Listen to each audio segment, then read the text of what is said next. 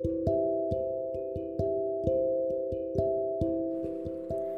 everyone, welcome to today's Bible the podcast. I'm Sarah. I deliver to today's Bible verse for you.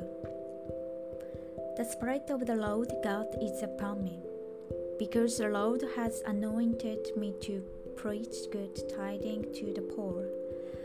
He has sent me to heal the brokenhearted, to proclaim liberty to the captives, and the opening of the prison to those who are bound.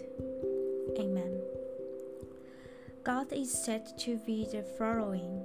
He gives abundant abilities to those who fulfill God's mission.